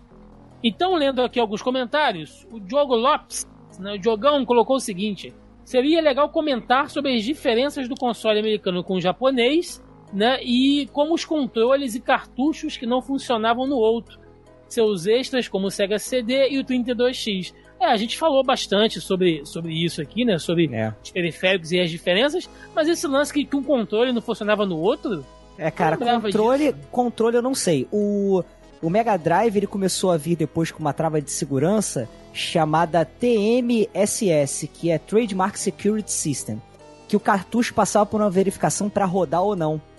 É, e aí aparecia uma telinha dizendo produzido, licenciado pela SEG e tal. E aí pro cartucho rodar ou não. Tinha inclusive alguns cartuchos, se não me engano, da EA e tal, que eram barrados no TMSS. E o TMSS, além de é, barrar esse tipo de coisa, se não me engano, ele barrava a região também, entendeu? O Antônio Salgado, né, ele fala aqui, eu tive um Mega Drive, joguei bastante até exaustão. Os jogos que eu tinha, Street of Rage 1 e 2, Morte e Retorno do Superman, Kadesh, Altered Beast, Golden Axe 2, Sonic 2, Quackshot, Tiny Toon, Shining Force, World of Illusion. Né, esses que eu me lembro, mas tinha mais. Pode ser que eu tenha me confundido com algum e que ele seja do Super Nintendo. Olha, eu acho inclusive que o retorno do Superman é do Super Nintendo, hein, Antônio? Mas tudo bem. É, e também tinha as fitas que eu alugava muito na locadora, mas não eram minhas. Né, e aí posso estar confundindo. E ele cita aqui que tinha um jogo obscuro que atormentou ele por muito tempo, que era o Kadash. Vocês conhecem esse jogo? Conheço, cara. Não é um joguinho. É um joguinho Não também que. Nessa pegada de, de fantasia e tal, side-scrollers, tinha uns lancezinhos de RPG. É maneirinho, maneirinho. Nunca zerei, não. É eu tô vendo aqui as imagens, nunca zerei. Ele falou também que não conseguiu chegar até o final e que só anos depois viu no YouTube. O que é muito comum, né, cara? Tem jogo que a gente não lembra como é que era na infância e mais tarde, anos depois, né? Foi, foi assim comigo com o Mutant Fighter. Adorava no fliperama, nunca consegui jogar depois. Fui, fui ver no YouTube. Inclusive, Mega Drive tem a maravilhosa série de esporte do Mutant League, que teve até aquele desenho que passava no SBT. Ah, o, o Marcel Melo Queiroz falou aqui, ó. Confesso que Mega Drive joguei muito pouco na infância. Ele nunca foi muito popular aqui em Fortaleza. Por aqui o Super Nintendo reinava absoluto, mas lembro de jogar Sonic, Ghosts and Ghosts e um futebol que eu nunca consegui encontrar depois e não sei o nome. Quando tive acesso ao emulador, aí sim, me, me viciei no Mega e joguei todos os clássicos. Ele falou do futebol, a franquia do FIFA nasceu no Mega Drive, não foi? Ou eu tô falando É. besteira? É, se nasceu, eu não sei, mas tem muito tempo. É porque no Mega Drive tem World Cup, tem Super é, Kick-Off. O, Su- o International Superstar Soccer também tem uma versão pro Mega Drive. Sim, mas, mas o FIFA 95 não era do Mega Drive? Sim, sim, era. Eu só não sei se ele é o primeiro FIFA de todos e foi o, o primeirão de todos os consoles, entendeu? Mas não vou pesquisar tinha. aqui também não, deixa nos comentários aí. É, Ninguém liga pra... pra- Olha aí.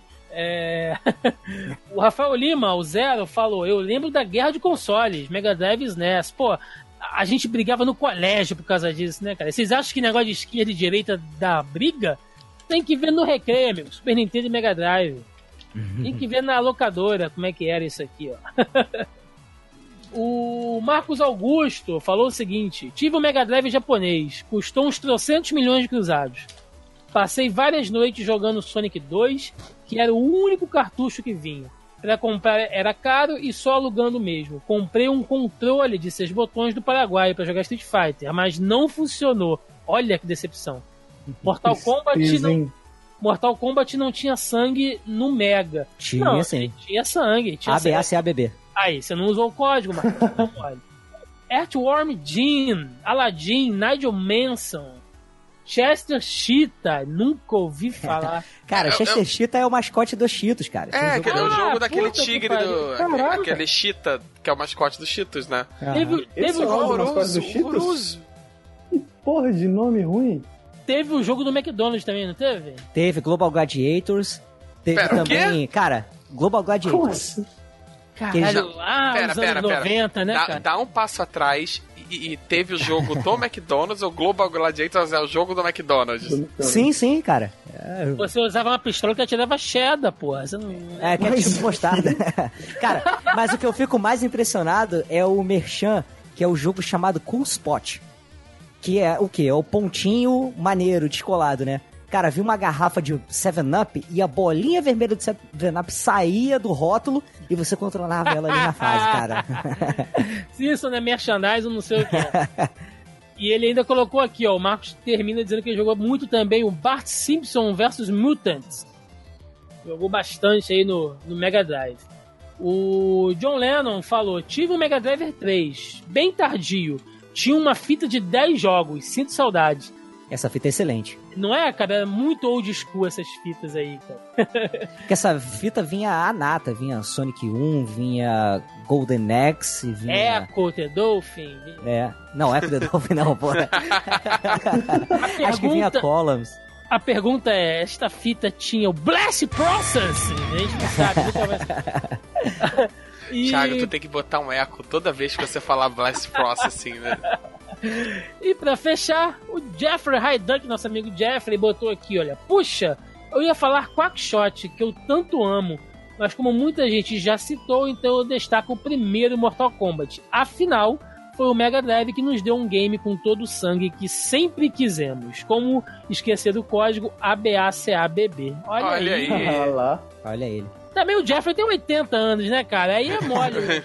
E é um vampiro, né, cara? Com todo o sangue que sempre quisemos. que criança foi essa? Não, não, que criança nada, que já não era criança ali. O Jeff já devia estar ali na meia idade, na época do Mega Drive. Jeffrey já tava entregando um jornal pra pagar a faculdade na época. É, exato. Um abraço, Jeff. Então é isso, senhores. Alguma consideração a mais a fazer deste console da SEGA ou podemos ir pro encerramento? Eu amo o Mega Drive. Então é isso. Jura? Vamos pro encerramento. Vambora.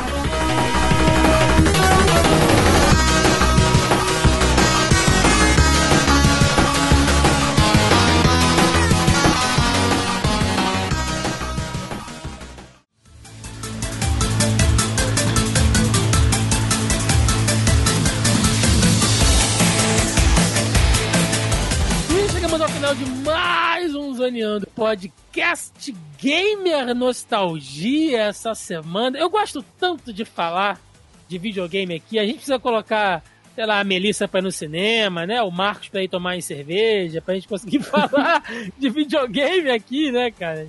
Mas é, é- é muito bom, principalmente quando a gente tá falando dessas nostalgias aí. Por mais que a gente fique nessas brincadeiras, né, nessas zoações, né, da guerra de console, o que era melhor, o que era pior, a verdade é que, cara, o melhor videogame é o que mais te divertiu, é o que você passou mais horas com seus amigos, com seus primos, que trouxe histórias, né, cara, internas aí, que, que perduram até hoje, onde você passou ótimos momentos. Esse é o melhor videogame, né, cara? É aquele que te divertiu mais. E o Mega Drive, com certeza, é dentro de, de- de toda a evolução do mercado de games aí, de consoles em geral, ele teve muita importância. Então foi bem bacana falar sobre isso hoje. Então agradecendo e dando espaço aí para recadinhos, jabás, o que vocês quiserem falar. Senhor Joaquim Ramos, tá de mudança aí, né? Pois é, tô, tô, tô correndo pra caramba essa semana pra terminar a Você vai, mudança. você vai sair da zona sul da, da zona norte ou não? Como é que é? Não, não. Eu vou, eu vou pra um outro bairro aqui perto também, mas. Eu vou pro alto, né? Agora. Tá futurando, né? Vai É, subir. qua- né? é, não, é, tá, tá, tá, tá tipo por ali. É, é, a a gente- eu tô me mudando cada vez mais pra. mais na direção ao morro, né? Do, é, meu acordo aqui em casa é. Eu, me- eu tenho que sair de casa antes de chegarem na barra, porque aí na barra não. Na- tudo tem um limite. Até amor por mãe tem, tem limite. Pra barra não dá. Agora, eu comentei que eu tava com um projeto junto com amigos. Eu vou começar a mestrar uma mesa um- de RPG de Shadowrun para um canal no Twitch. Agora a gente já tem mais ou menos a data. Pô, Vai ser. A gente deve começar agora dia 28, fazendo a sessão zero, né? Com os jogadores, fazendo a ficha, apresentando o cenário. Deve é quarta-feira, às 8h30, 18h30, mais ou menos até a meia-noite. E. Aí vai ser quinzenalmente, mas deve começar agora dia 28, se tudo der certo. Então, e eu tô jogando numa sessão no canal desse amigo meu, terças-feiras, a, a partir de 8h30 também. Então, Deixa quem quiser. link aí Vou deixar o link aí, falar. o canal se chama Forja do Mestre. Quem quiser chegar lá, fala, fala que veio do Zoneando e tal. A gente sempre agradece ali a audiência. Tem 10% de desconto em alguma coisa. A pergunta, dessa mesa até- de RPG aí, vai ser só no Twitch ou vai ter no YouTube depois também? Cara, aí depende dele, né? Como eu fico refém dos editores, aí tem que ver com ele. Mas em teoria vai pro, tu- vai pro YouTube depois também. O canal, de, o canal no YouTube é o mesmo nome. Mas por que? Você não veria se fosse no Twitch? Você é, É, sócio por do questão YouTube? de horário, né? Por questão ah, de não, horário, mas né? as mesas ficam gravadas lá no canal, dá pra ver depois e tal. É que eu sou um cabaço dessa questão de... de cara Twitch. Assim, é sempre bom a galera assistir. É sempre legal assistir ao vivo, né? Porque a gente faz interação com o chat, a galera, tá, a galera do chat é mó de boa, tá sempre zoando e tal. Então é- essa parte é bacana. Você perde assistindo gravado. Mas assim, costuma editar e botar no YouTube depois. Mas assim, vai da, da boa vontade do editor, né? Juan deu uma de Dennis o Gamer agora. Denis o Gamer. Ah, vai lá, Juan. Você, seu jabá aí. Bom, eu sou do Sala da Discórdia, um podcast aqui da família do Zona E. A galera, se eu não me engano, menos equilibrada aqui, que conseguiu falar de política sem se estapear nos dois Vocês são últimos programas. Vocês são loucos. Louco é você, tá ok? Acabar com isso aí. Mas então, se alguém estiver escutando, é só brincadeira, não me prendam, por favor. Nada de censura. Mas é, a cada 15 dias, nas terça-feiras, sai um episódio novo do Sala da Discord e até o final do ano, provavelmente estaremos semanalmente. É, pre- porra, preso eu não indico não, mas se tiver preso, só fala comigo que eu levo água pra você no porão do DOPS. O Juan pode levar a gelada, né? Eu, JP Moraes, eu, eu geralmente eu anuncio, né, de onde o convidado vem na abertura, mas esse cara tem tanto lugar, bicho, tanto lugar. que eu vou, Ai, ai. que eu vou deixar aí ele mesmo se, se apresentar tudo que ele faz, de onde, de onde ele vem. Vai lá, JP. Eu vou até indicar só um lugar pra galera, que é porque senão fica muito perdido e acabam não vendo nenhum. Então, eu vou indicar aqui o, o podcast que eu faço parte, pessoal que quiser conhecer, que é o Warpcast. Você encontra lá em warpcast.com.br. A gente faz parte da Warp Zone, que é uma editora, produz revistas, livros, livros de luxo. É, inclusive, teve o, o definitivo Mega Drive, que foi um livro é, contando toda a história do Mega Drive, Esse jogos. sim, ele não, não é o Gênesis, mas a Bíblia do Mega Drive, isso aí. É, com certeza, com certeza. E ó, tá em promoção, hein? Aproveita aí quem quiser, o arpzone.me, que vale muito a pena. E eu faço parte também lá do Verso, você conhece em vspodcast.com.br. Lá no Warpcast a gente fala bastante de videogame, cara. Assim, tem diversos programas ali dentro do feed, mas o, o nosso foco, o que a gente mais gosta de falar, acaba sendo videogame. Tem o- um programa específico que a gente pega um jogo pra falar e é, é o meu favorito. O último que a gente fez, por exemplo, foi sobre Street Fighter 2. Muito bom que ficou. Modéstia à parte. Isso aí. Então, todos os links aí que os meninos citaram vão estar no post. Né? Recadinhos da semana, como sempre. Repetindo, se você não faz parte do nosso grupelho, é o primeiro link na postagem aí, logo abaixo ao player.